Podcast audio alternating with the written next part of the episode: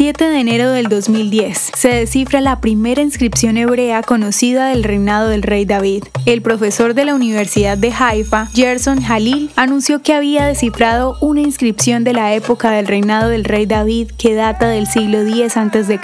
Escrita en una antigua letra proto-cananea, la inscripción es la escritura hebrea más antigua conocida y descubierta hasta la fecha. El texto insta a los lectores a proteger a los esclavos, viudas y huérfanos, rehabilitar a los pobres y apoyar a los extraños. Según Halil, el descubrimiento fue particularmente notable ya que mostró que el reino de Israel ya existía en el siglo X a.C.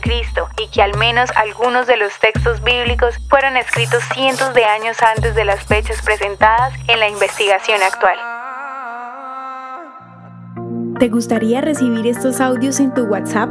Compartimos nuevos episodios todos los días. Suscríbete sin costo alguno ingresando a www.hoyenlahistoriadeisrael.com. Hacerlo es muy fácil.